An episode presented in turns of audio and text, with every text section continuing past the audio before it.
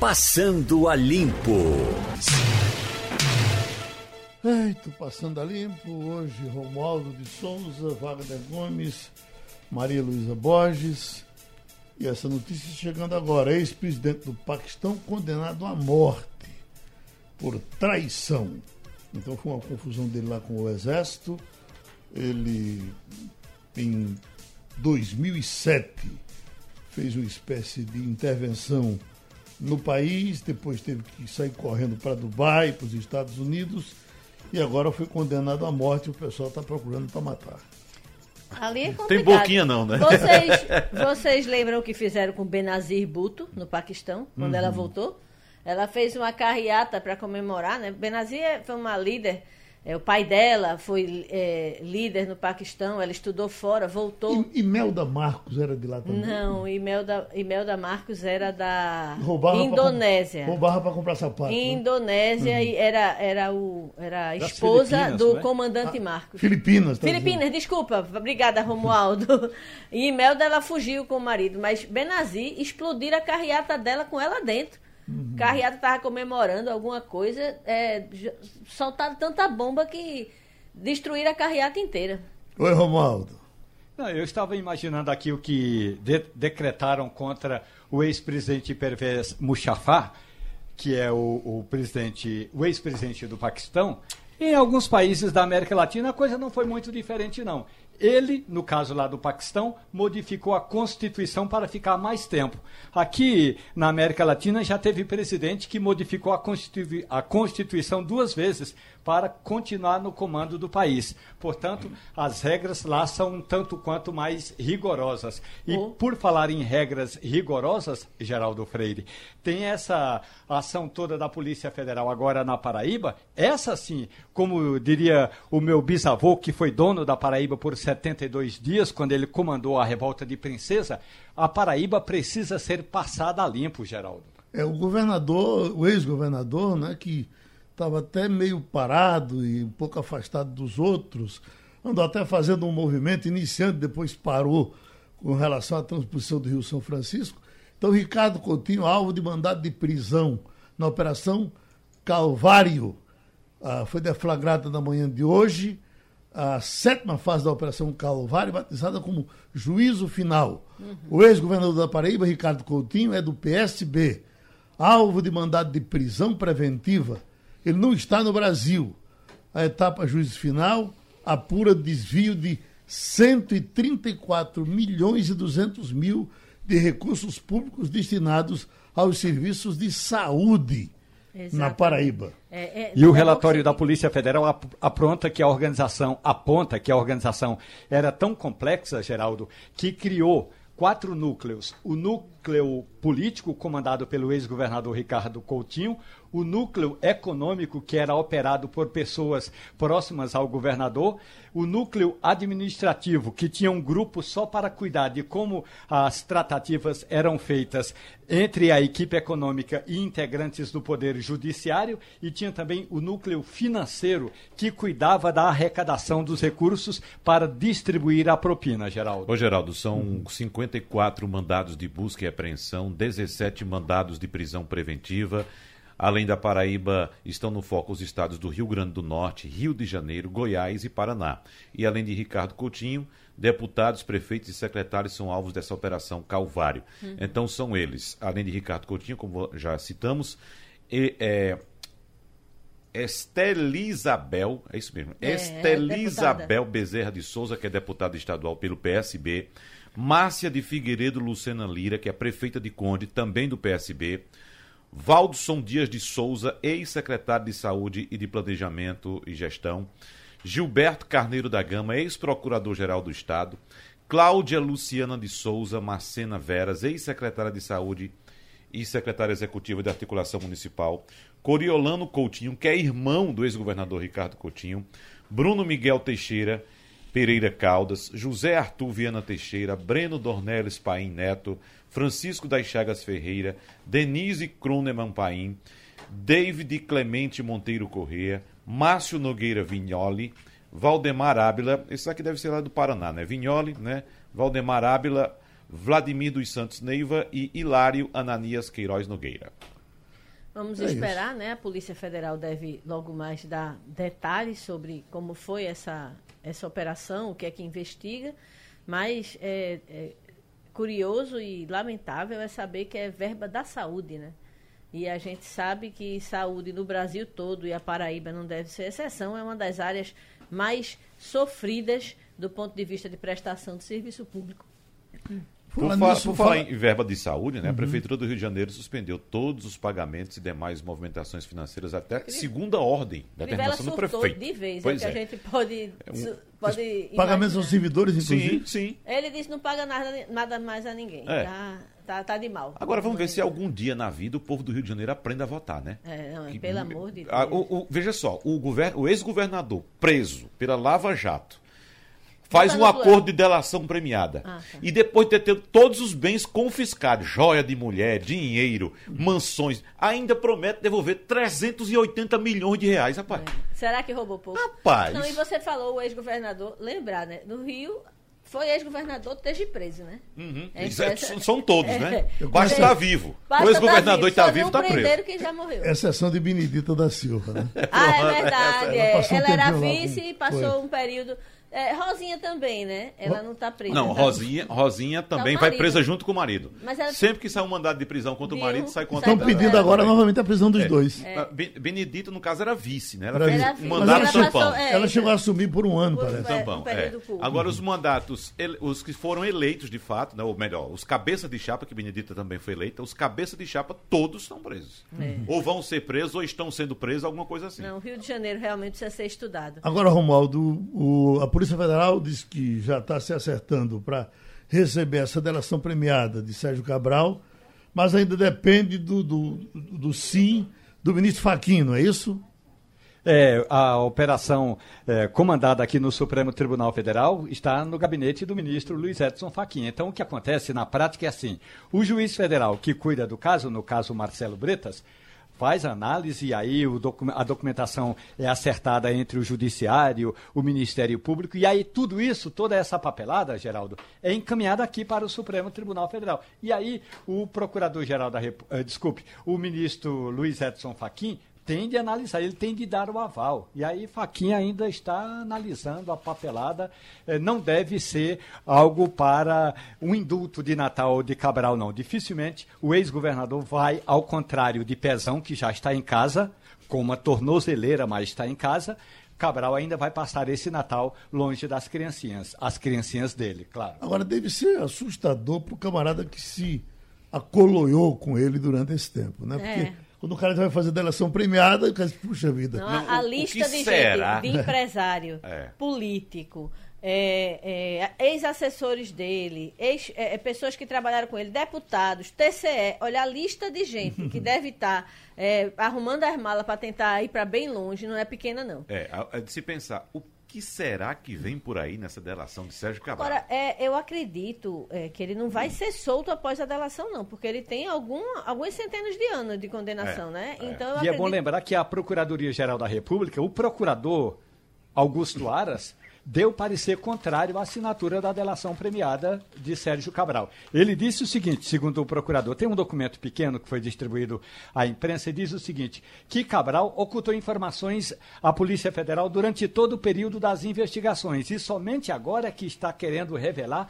justamente o que ele ocultou, por isso que não deveria, diz o procurador, ser beneficiado com as regras da delação premiada. Mas aí é um parecer do Ministério Público. A palavra final é sempre dada pelo eh, relator da Lava Jato no Supremo Tribunal Federal, Luiz Edson Fachin. Ô, ô, Romualdo, eu acredito que ele deve ter uma progressão de regime, talvez Ele está com 220 anos, Exato, prisão, algumas né, centenas de cara? anos. Ele deve ter uma progressão de regime, talvez ele tenha que cumprir menos tempo em regime fechado, mas eu não acredito que, com tantas condenações, e no caso de Cabral, há muita condenação, é, é, não só a condenação inicial, mas várias reincidências, né? Então, eu não, não acredito que ele saia andando livremente só com a tornozeleira no pé no dia É, seguinte afinal da de delação. contas, não é, Maria Luísa? 267 anos de cadeia, que foi o que ele pegou até aqui. Quase 300 anos. A delação premiada é só se ele entregar todo mundo com todas as provas. É. Ainda assim, é, segundo é, uma pessoa muito próxima do gabinete do ministro Luiz Edson Fachin, isso pode atenuar as penalidades contra o ex-governador Sérgio Cabral. Tá, vamos, é, atenua, mas assim, ele não deixou de cometer os crimes reincidentes que cometeu, né? Então, algum tipo de punição ele deve ter, apesar da, da delação. Enfim, é, é esperar, porque como Geraldo disse, ele precisa não só dizer, mas provar o que diz, porque várias, vários acordos desse tipo foram desclassificados por conta da, de não haver provas documentais de algumas das denúncias feitas, não é? Eu vi uma matéria, como isso é coisa de internet, e Maria Luísa estava muito ocupada com muitos problemas com a situação da mãe, e eu não, não consegui pedir para ela investigar ah, ah, se aquilo tinha fundamento, mas era uma coisa, o roteiro era assim, o camarada dizendo que eh, desses eh, ligados a, a uh, ao PT das delações de Palocci, eles teriam uh, contas abertas em nomes de empresários desses chamados o cartel desses novos empresários ah. que, que, foram lançados o Asdiai, que ele não citava nomes mas JBS, etc. Uhum. E diz, bom, Os campeões nacionais. Pronto, a gente empresta dinheiro aqui a vocês e vocês tomam conta dessa conta. E essa conta está no exterior, mas em nome de vocês, porque se for no nome da gente, pode dar na cara. Uhum. Resultado, quando o pessoal agora, eh, segundo o Palocci, quando o pessoal caiu em desgraça, correu para os empresários. O empresário disse, não, não me lembro disso não. não esse, eh, esse dinheiro que está aqui, isso é da empresa, não, não é de vocês não bilhões de reais. A delação premiada, não é, Geraldo, do Antônio Palocci, ele diz o seguinte, que essas contas foram abertas no exterior em nome de empresários, aí tem o documento diz assim, na confiança. Na confiança. Ou seja, é, mais cedo ou mais tarde, é, o, o, partido é, poderia se beneficiar desses recursos. E aí, quando o sapato apertou, deram um nó a mais e a confiança virou é, descrédito e o povo fica falando assim, não, eu não lembro disso não. Na verdade, é, a gente não, não tem essa informação contabilizada. Agora, segundo essa matéria, Romualdo, a, ah. a Polícia Federal tem todo o levantamento disso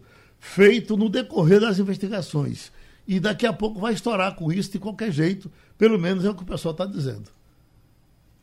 Pois é, Geraldo. Agora, a defesa do ex-presidente Lula diz o seguinte: que o ex-ministro Antônio Palocci eh, criou, eh, diz a nota assim, fantasiosamente algumas histórias para atenuar sua responsabilidade e jogar a culpa na legenda justamente para se ver livre de alguns processos. Mas até aqui não ficou comprovada, eh, comprovado nenhum envolvimento do, do, Partido dos Trabalhadores nessas contas, é o que diz a, a, a nota da defesa. Muita gente ficou impressionada com a velocidade em que se deu a reforma da Previdência aqui no Estado. Eu fui uma delas. Eu estava ouvindo vocês ontem. Não ficou para agosto, né, a implantação?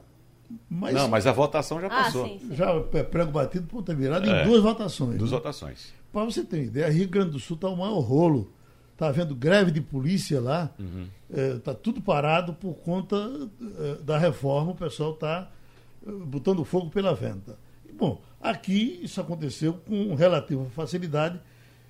O, estamos com o deputado Antônio Moraes, ouvindo hoje o líder Exaltino Nascimento, ele diz o seguinte, que não foi uma reforma, foi uma adequação. Eu pergunto, doutor Antônio, foi reforma ou foi adequação, ou isso é tudo uma coisa só? Bom dia, Geraldo. Bom dia aí a todos os seus ouvintes. Na verdade, Geraldo, foi uma adequação. É, houve uma mudança na Constituição Federal, na reforma da Previdência, e foi colocado que ninguém é, poderá pagar menos de 14% de contribuição. Então, o prazo de validade, isso era para fevereiro, é, depois que o projeto entrou na casa, o governo federal baixou uma portaria passando por mês de julho e nós adequamos aqui também os 14%, ele só vai valer a partir de julho. E o segundo caso é, foi a, a, situação do Fundo Prévio, do FUNPREV, que é um novo fundo que está sendo criado para os novos servidores públicos, onde eles vão para o regime único. E vai ser um fundo paritário de um para um. Então, o governo entra com 14 e o contribuinte com 14 também. Só há um problema, Geraldo, e aí era bom a gente deixar essa coisa muito clara por conta da urgência da Assembleia. Esse FUNPREV, ele foi criado em 2000, aqui no, no estado de Pernambuco, pelo governador Jarbas. Na verdade, nunca foi regulamentado. E o que foi que houve? O Pernambuco tinha uma liminar e quando ele ia fazer a, a, a certificação previdenciária, ele fazia é, com essa liminar judicial. É, Pernambuco vai ter que renovar agora em fevereiro a certificação, porque ele é semestral. O que ocorre é que com a mudança da Constituição, essa liminar deverá cair agora no mês de janeiro e em fevereiro Pernambuco é, não conseguiria é, renovar essa certificação e aí não receberia é, os convênios que tem com o governo federal. Então, havia, na verdade, uma urgência. A reforma da Previdência, se ocorrer, dependendo do governo encaminhar ou não o projeto para esta casa, ela vai ocorrer quando passar a PEC paralela e aí vai mexer com a questão de idade, com a questão de, de, de, de, de das, das, como é que eu poderia colocar, a transição é, para as aposentadorias, como foi feito na reforma é, federal. Uhum. Então, na verdade, nós não tratamos absolutamente nada aqui que não fosse. O FUNPREV, que é, é obrigado e vai entrar é, obrigatoriamente ele tem que começar a valer a partir de abril e a questão da alíquota que não pode ser menor de que 14%. Pernambuco era 13,5%, aumentou 0,5%. Para você ter uma ideia, Geraldo, o Maranhão e o Piauí fizeram a alíquota progressiva. E estão voltando atrás agora, porque, na verdade, isso cria um déficit enorme no sistema é, previdenciário. Então, eles fizeram, é, é, talvez, é, no sentido de agradar uma, uma parcela razoável do, do, funcionalismo, e quando foram fazer conta, viram o prejuízo que estavam tomando e agora estão aproveitando o consórcio dos governadores para tirar uma, uma decisão unânime do consórcio para que todo mundo é, aplica aí a alíquota de 14%. Então, na verdade, o que ocorreu foi isso. Wagner? Deputado, eu queria mais explicações a respeito do FUNAPREV, que é esse Fundo de Aposentadorias e Pensões dos Servidores de Pernambuco, que foi criado uh, a partir da aprovação desse texto. Esse fundo é compulsório, é obrigatório para os servidores que vão ingressar no quadro efetivo do Estado ou é opcional? Não, é obrigatório. É, há um questionamento, onde nós recebemos alguns sindicatos aqui é, preocupados com essa questão. E há uma proposta minha para que a gente, a partir de fevereiro, crie uma comissão para que a gente possa avaliar algumas questões pontuais na questão do FUNPREV. Porque realmente o que eles queriam era que houvesse uma, uma, uma opção de quem entrou já pelo regime é, do teto é, como é que chamaria? No, no, nesse, é, no, na integralidade. Então, você poderia fazer a opção pelo novo fundo. Porque, na verdade, esse novo fundo vai ser o céu. Porque você está entrando o pessoal, você tá, vai passar aí 30 anos ou 35 anos para você começar a utilizar ele. Então, se ele for bem aplicado, ele vai ser um fundo saudável, diferente do Funafim, é que cada vez mais vai se tornar deficitário, como já é hoje. Uhum. Hoje a previsão é, do déficit aqui no estado de Pernambuco é de 2 bilhões e 700 bilhões de reais. Maria Luísa? É, qual é a diferença principal dessa composição do Funafim, que eu me lembro lá atrás que ele foi parcialmente capitalizado com dinheiro da venda da CELP, não, foi da, foi da CELP, parte do dinheiro foi colocado no Fundafim, depois se, se soube que parte desses recursos chegaram a ser utilizados em outros fins. Qual a diferença do Funafim para o fundo que foi criado com essa reforma? É, na verdade, a diferença é que hoje é, o, o, as pessoas, quando se aposentam, o funcionário público, ele leva o salário integral. Então, é difícil que esse fundo conseguisse cobrir essa, essa, essa, esse pagamento dessas aposentadorias. Agora não, agora a partir desse novo fundo, o teto é 5 mil, eu não sei com certeza, mas 5.200. O INSS. Então, é, quem quiser ganhar o que ganha na ativa, vai ter que fazer uma previdência privada complementar para que ele fique com salário. Pronto, a gente agradece a contribuição do deputado estadual Antônio Moraes. Agora, falar em pacote, Romualdo, você Oi. inclusive hoje comentava o da Argentina, não é isso? Rapaz, a Argentina está literalmente se desmanchando. Geraldo, essas medidas eram esperadas. E até o governo eh, do presidente Alberto Fernandes não surpreendeu porque ele anunciou nessa faixa de transição aí que iria adotar medidas duras. Quando o Alberto Fernandes eh, tomou, com, tomou pé da situação da Argentina, houve um período curto de transição, porque lá não dura tanto quanto aqui no Brasil, mas nesse período ele tomou pé da, das medidas que tinham sido adotadas pelo governo de Maurício Macri, sentiu que boa parte das medidas de Macri não foram adiante ele, o Alberto Fernandes, assim como a vice-presidente Cristina Kirchner, são da chamada ala intervencionista, ou seja, o Estado é quase tudo, é o soberano, e aí tocaram fogo, eh, literalmente, eh, em algumas ações. Uma delas, e essa é muito importante, vai afastar o turista eh, argentino que vem para o Brasil. A partir de agora, o turista, quando sair da Argentina, ele primeiro vai ter de dizer quanto tempo vai passar fora.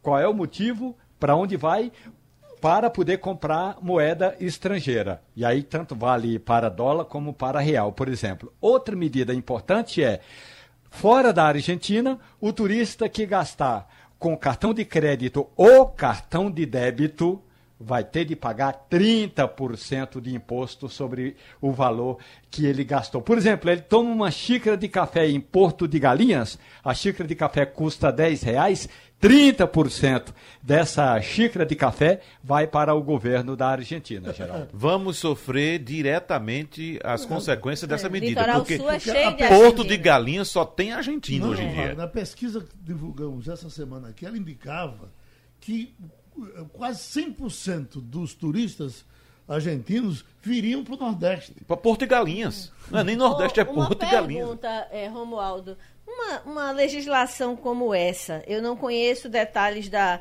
Constituição Argentina, você conhece muito mais que eu, você é quase cidadão. É, é, é um semi-cidadão é argentino. É um cidadão argentino. E é, eu queria entender, porque na nossa Constituição o, um governo perguntar para onde você vai, quando é que você volta, o que é que você vai fazer, eu acho que não seria permitido, seria facilmente atacável do ponto de vista de que o governo não pode impedir que as pessoas vão e venham. Né? É, é, isso é típico de um governo ditatorial. Só tem Cuba e na Argentina. É, pois é. Para onde é que você vai? O que é que você vai fazer? Uhum. Isso, assim, me, me remete à extinta União Soviética. A minha pergunta a você, não existe como atacar, do ponto de vista é, é, constitucional ou da legislação argentina, um pacote tão draconiano como esse?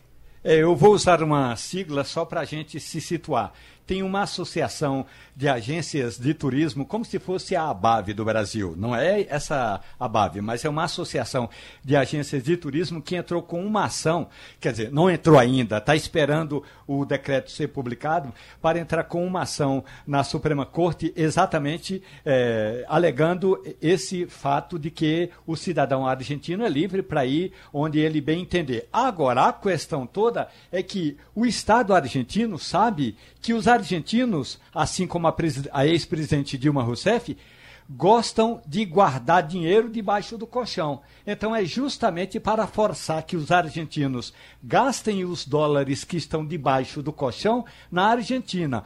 Ou aí você pode imaginar, os argentinos que estão com o dinheiro debaixo do colchão vão botar na carteira e vão viajar para o exterior. Então vão estar livres daquela taxação de 30% no cartão de crédito ou débito. Até aí tudo bem, escaparam. Agora, para comprar a passagem, vão ter de dar essa justificativa e é isso que as associações de agências eh, vão questionar na Suprema Corte. Outra pergunta também a, a, a, você que é entendedor de Argentina, mais do que todos nós.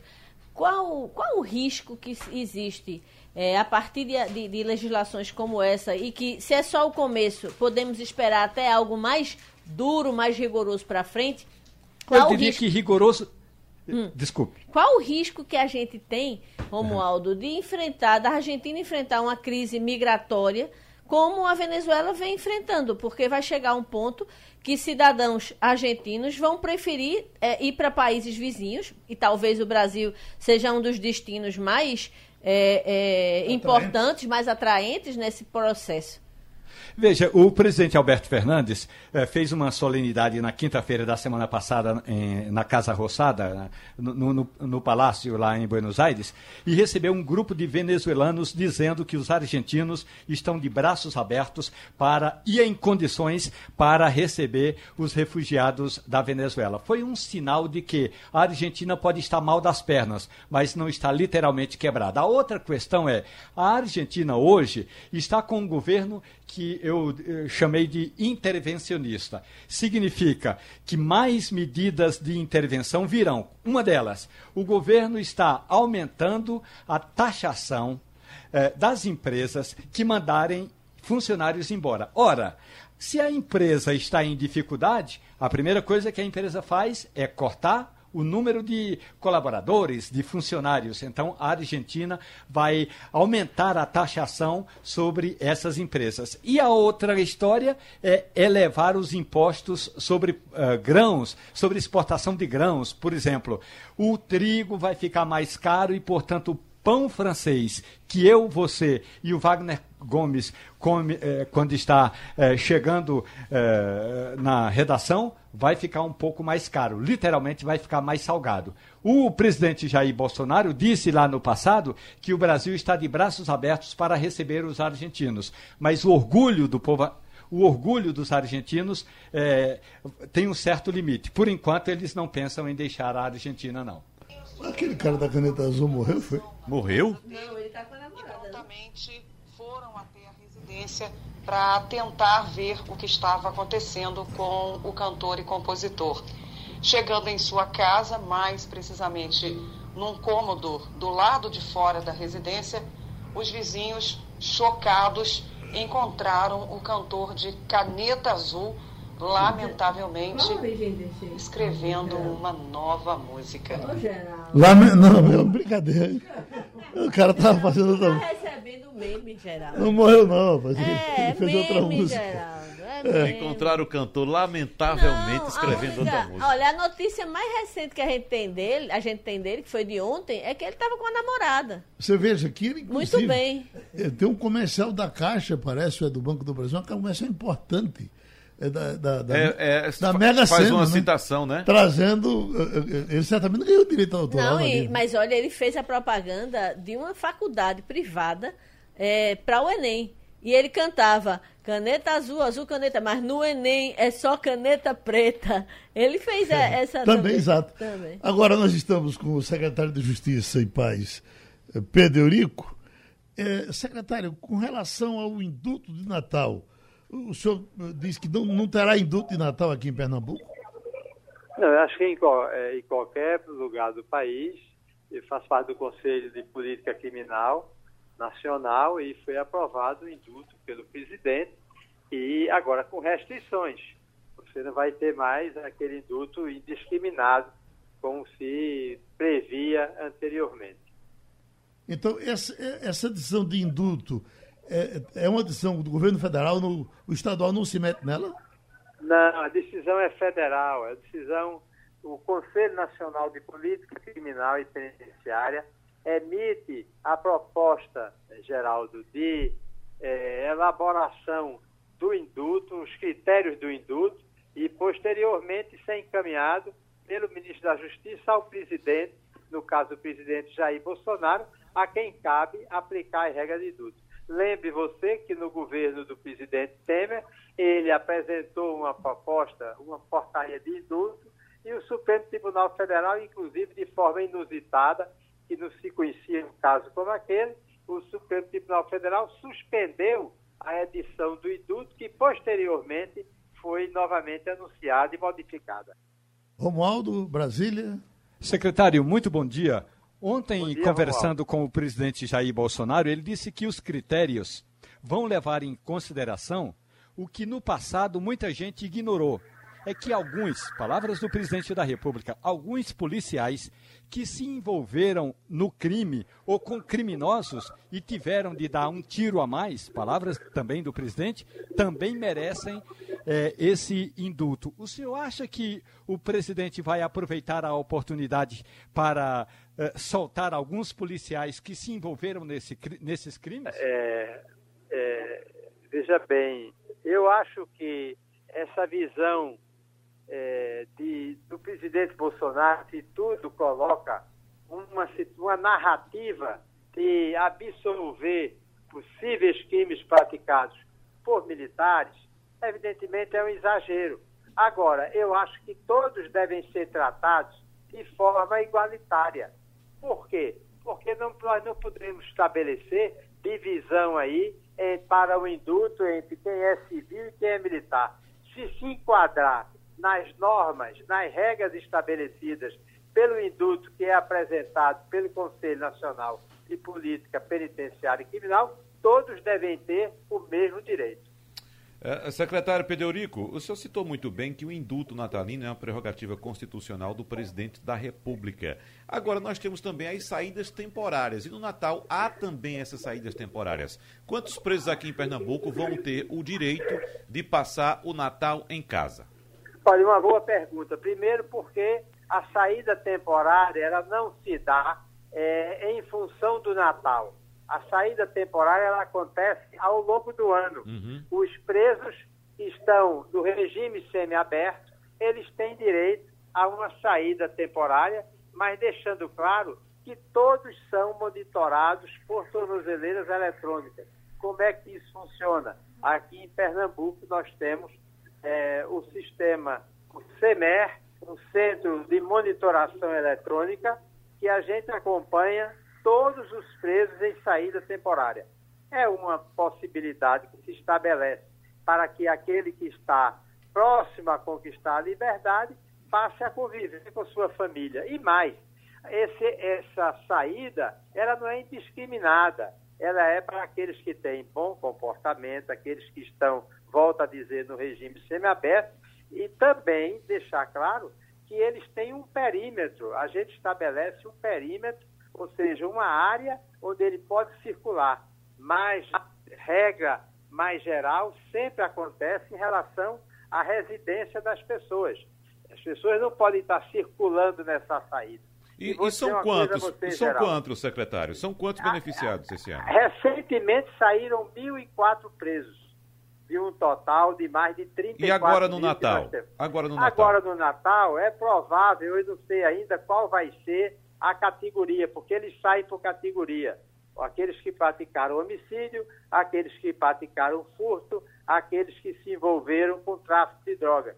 Então, cada grupo é selecionado e quer dizer aos ouvintes, para não se criar um clima de pânico, né, de que a taxa de evasão dessas pessoas com tornozeleira não chega a 3%.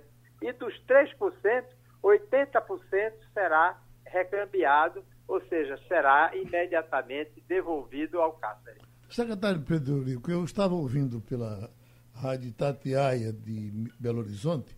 Sim. A propaganda principal hoje do governo de Minas Gerais é em cima da liberação de presos para trabalhar em empresas. Então o governo está eh, vibrando com eh, esse tipo de ação e dizendo que é um, uma coisa nova que está se fazendo lá de uma forma muito acelerada. Esse programa já existe aqui, não é isso? Aqui, seguramente, eu até me expando dizer que isso é uma coisa nova. Não é uma coisa nova. Isso já está previsto em legislação. As empresas que contratarem é, egressos do sistema penitenciário, elas vão ter uma vantagem fiscal, vão ter uma vantagem econômica, porque não são obrigadas a recolher nem o INSS, nem o FGTS. Os presos terão direito simplesmente ao salário mínimo, que é um salário decente, o salário da classe trabalhadora no país. Por outro lado, dizer também que aqui em Pernambuco hoje nós já temos 1.049 presos em, em presos não, é egressos do sistema penal, trabalhando em, em, empresas privadas e prefeituras. O governo Paulo Câmara tem investido fortemente nisso. Por outro lado, a gente tem também aqueles que estão ainda no cárcere, privados de liberdade e trabalhando. Nesse momento, nós acabamos de, de, é, de é, entregar um diploma a uma das empresas que estão trabalhando com presos. Nós temos hoje cerca de 3.200 presos trabalhando dentro do cárcere. Por que, Geraldo? Porque ninguém pode pensar em ressocialização sem duas questões fundamentais. Primeiro, a educação, até porque quase 80% da população penitenciária do Brasil e de Pernambuco também não concluiu o ensino fundamental 1. Então a gente tem que apostar na educação e depois na empregabilidade, para dar uma chance dessas pessoas realmente se ressocializar. E a ressocialização se dará pela empregabilidade. Maria Luísa? É, secretário, eu queria fazer um registro e uma pergunta. O registro a respeito dessas informações que o senhor, o senhor deu de ressocialização, Sim. de presos que trabalham. Sim. A gente tem um especial todo dedicado a essa temática que se chama Segunda Chance, que está no ar aí no JC Online, é, é, resumindo esse trabalho. E com relação uhum. à pergunta, eu queria é, é, saber do senhor se a secretaria tem dados a respeito dessas saídas temporárias do percentual de presos que não retornam, porque a gente sabe que existem alguns que aproveitam esse momento para sair das garras da justiça. Eu tinha falado, Maria Luísa, em 3%, não chega a 3%. É inferior a isso? Então, de é mil. Inferior a isso. De mil, algo em torno de 30 não, não, não retornam. Não voltam, exatamente. Ou seja, 3%. Agora, esses que não voltam, eles já serão, eles, eles devem ter quebrado a tornozeleira, deixaram de emitir sinal, imediatamente a gente já emite uma ordem de prisão. Por quê? Porque o Poder recapturar. já recapturar imediatamente. Qual o percentual não... de recaptura? Olha, o percentual de recaptura vai da ordem de 3 para 1. Recentemente nós tivemos uma fuga numa cadeia pública lá em Oricuri, fugiram cinco presos. Em 48 horas, quatro já estavam devidamente alcançados pela justiça e, aliás, pela polícia, pelo CIOD.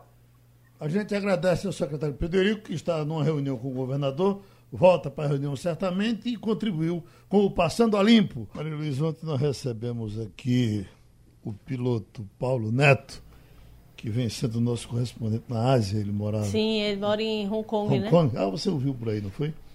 Ele... ele é ótimo, fala muito bem, pessoa muito bem informada. Tratamos desse assunto de avião e hoje eu estou vendo essa notícia aqui, olha. Boeing suspende produção de, do, do, do 737.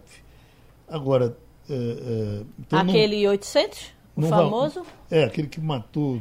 dois um, acidentes dois graves. Acidentes graves né? É, todo acidente é, desse tipo é grave. Agora, você imagina, que estão com 400 aviões abarrotando os pátios e não tem o que fazer com eles, imagina o tipo de prejuízo que leva. É, é. A, a Boeing, inclusive, ela refez o projeto, refez o, os manuais, mas é, ele virou meio uma aeronave maldita. É, que né? parece que tinha é, dois problemas. Né? Existia, inclusive, é, parecia que havia um, um erro de, de treinamento uhum. né, com relação aos equipamentos, não é isso? Havia um uhum. erro de treinamento, mas havia um erro técnico também no projeto, que eu não. Já, Wagner que sabe tudo. Não, não sei tudo não. Eu sei, sei, sei não, sabe coisa. tudo sobre é, mecanismos que voam, que é, correm, o, o, que a, nadam. A principal falha nesse projeto do 737 MAX, Maria Luísa, foi exatamente de treinamento.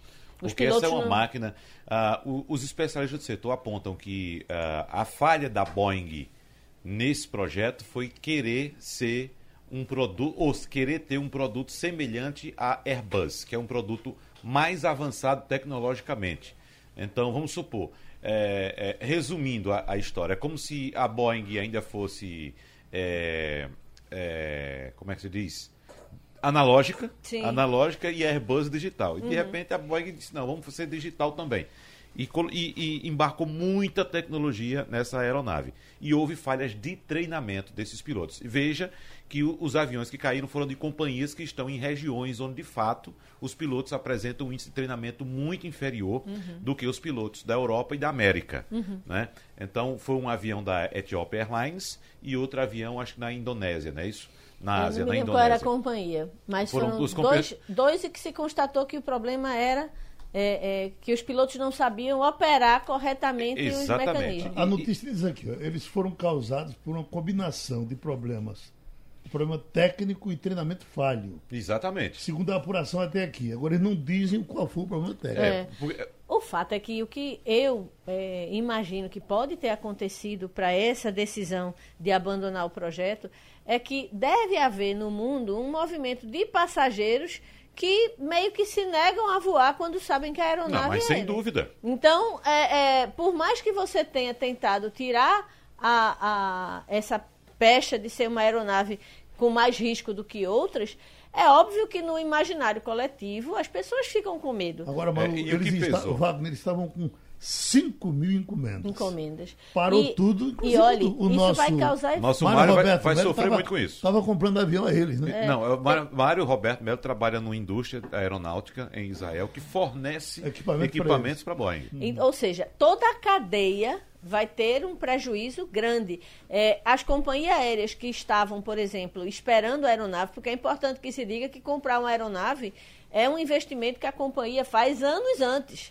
Ela uhum. muitas vezes compra quando ainda está em projeto, porque ah, se não for assim, não fica pronto a tempo de você atender a sua malha viária. É bom que se diga que isso vai ter efeito to, em toda a cadeia de fornecedores, tudo mais, de companhia aérea, está no tráfego aéreo também, porque você uhum. imagina que são 5 mil aeronaves a menos que até que a Boeing apresente um outro projeto e, e, e, consiga recuperar a imagem de confiabilidade, vai demorar um e tempo. E o que piorou a situação foi informação apontando que a Agência de Aviação Civil norte-americana já tinha um relatório apontando que essas aeronaves iriam ser acidentadas. E tinha até uma projeção de quantos aviões seriam acidentados por ano ou por determinado período. Então já havia essa informação.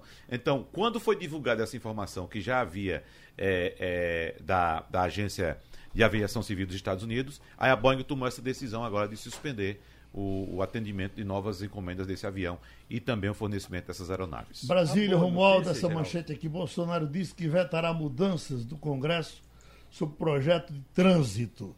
Aproveitando você e Wagner, que dominam bem esse assunto, entre as medidas propostas pelo Palácio do Planalto estão o aumento da validade da carteira de motorista de 5 para 10 anos e a elevação do limite máximo de pontos que um condutor uh, pode ter em sua habilitação, passando de 20 para 40 pontos. Isso é bom, Romualdo? Olha, Geraldo, para o presidente da República, ele disse o seguinte: que o relator, o deputado Juscelino Júnior, não fez apenas mudanças na medida provisória, fez uma nova medida provisória. Por isso, Jair Bolsonaro diz que vai vetar o que for de diferente daquilo que o Palácio do Planalto eh, deseja. Uma questão com relação à pontuação: os especialistas em educação no trânsito entendem que quanto mais rígida for a regra, mais é possível ter um trânsito, digamos, controlado, aí com menos índices de acidente. Portanto, afrouxar as regras pode significar o que ocorreu nas estradas. Só para a gente entender, de agosto a a, o finalzinho do mês de outubro, houve um aumento de quase 8% no número de acidentes nas estradas federais, porque as regras de fiscalização foram afrouxadas, porque o presidente mandou recolher os radares móveis. Da mesma forma, os especialistas entendem que se as regras, Wagner, forem um pouco mais frouxas, o número de acidentes tende a aumentar. É bom que se diga o, o seguinte. Wagner, a validade hoje é dois ou três anos De quê? da carteira de habilitação. São cinco anos. cinco anos. Cinco anos, é. E, e iria passar por decreto para 10, mas está 10 meio empacada Exatamente. o processo. Veja só, de essa questão dos acidentes. De janeiro a março, os registros de violência no trânsito estavam em queda de 7% nos óbitos e 4,3% nos feridos ante o mesmo período de 2018. Acontece que, depois desse período, quando o governo, o presidente Jair Bolsonaro, anunciou a retirada dos, dos radares, o número de óbitos aumentou 2% e o de feridos no trânsito aumentou 9,1%. Esses dados são da Polícia Rodoviária Federal, compilados pela organização SOS Estradas. Então não resta nenhuma dúvida que a retirada dos radares das estradas causa um grande mal ao povo brasileiro. Nessa questão da pontuação, Geraldo, o, o relator Juscelino Júnior, como o Romualdo citou aí, o, o presidente quer que o número de pontos na carteira aumente. Ele quer causar o quê? Uma carnificina no trânsito brasileiro? é? Quer que aumente para 40 pontos. De 20 para 40 pontos para você perder a carteira de trânsito. O que foi que o relator propôs? O relator propôs que haja um escalonamento de 20 para 30, de 30 para 40 pontos, de acordo com o número de infrações que você Isto. cometer. Aí faz sentido, porque você vai, de- aborda o tema em cima dos bons motoristas. Dos bons motoristas, Isso. entendeu? Então, se você não cometer nenhuma infração grave durante um ano, aí sua pontuação pode aumentar para 40 pontos, entendeu? Se você cometer só uma, aí fica até 30. Se você cometer mais de uma, fica até 20. Então, exatamente, o foco fica sendo os motoristas bons, os motoristas E educados. eu vou dizer, viu, quem está comemorando não é motorista bom, não. Aqueles que ficaram enlouquecidos com a possibilidade de ter a, a- o aumento de pontuação da carreira são aqueles que dirigem mal. Exatamente. Que estão com a, ca- carteira estourada, que, Que levaram muita perderam, multa. Levaram multa a multa, porque, no fundo, é, a gente não tem uma população que tenha sido devidamente preparada para o trânsito. Em outros países, a educação para o trânsito é cadeira escolar. Uhum. Os meninos saem da high school dirigindo, aprenderam na escola, com os colegas, com instrutores que mostraram o, o contexto. No Brasil, não. O cara pega o carro do jeito que for. No interior, então, não precisa nem ter carteira. Anda para lá e para cá de moto, de carro, do que Exatamente. for, sem sequer se registrar. Agora, existe uma lei que, é, que eu admiro muito nos Estados Unidos. Os Estados Unidos, que o presidente da República e sua família admiram tanto. Veja só. Ah, existe uma lei que é federal nos Estados Unidos. É proibido, em qualquer situação, em qualquer hipótese, ultrapassar, quando este estiver parado, um veículo, um ônibus escolar. Então, se um ônibus escolar para, para as crianças descerem, o trânsito nos dois sentidos. Para. Para o trânsito nos dois sentidos. Por quê? O trânsito, por exemplo, onde está aqui do lado direito, parou. Todos os carros que estão atrás dele param. Os carros que vêm no sentido contrário param. Por quê? Para as crianças poderem descer, atravessar na faixa e o trânsito só volta a rodar, só volta a fluir de novo se o ônibus sair. Ô, Então, e- Wagner, e é uma das maiores multas dos Estados Unidos. Eu assisti uma cena, eu fiz um, um intercâmbio muito breve num- numa cidade japonesa bem pequenininha, chamada Fukuoka, e eu assisti uma das coisas mais incríveis da minha vida. A família eh, tinha dois filhos, um de sete e um de cinco anos. Quando deu sete e pouca da manhã, um pegou na mãozinha do outro e os dois saíram andando em direção à escola sozinhos. Eu, o coração ficou desse tamanho, né? Porque eu fiquei olhando aqueles dois menininhos ah, andando, descendo a rua, e eu perguntei à mãe dele quanto tempo demorava para chegar lá, né? Ela disse uns 20 minutos caminhando. Eu disse, meu Deus, é longe. Eu disse, eles vão sozinhos. Não, não tem problema não. No caminho tem faixas de pedestre. Pronto. Ela respondeu. É, respondeu tudo. Educação. Educação. Então, o que está acontecendo com esse projeto do presidente da República é uma deseducação. A gente tem acompanhado o drama dessa atriz, Cláudia Rodrigues. Se lembra dela? Sim, Sim. ela tem, ela sofre de Esclerose esclerose. múltipla. Ela foi internada novamente. E aí ela está mandando um recado daqueles. Eu vim aqui para tomar a segunda dose de medicação. Obrigado à TV Globo, que está pagando a medicação. Quero agradecer aos meus fãs. Pedir para vocês um pouquinho mais de paciência, porque eu volto no ano que vem com tudo. Que bom que ela está otimista. Aquela assim. gosta de viver. Terminou o Passando a Limpo. Passando a Limpo.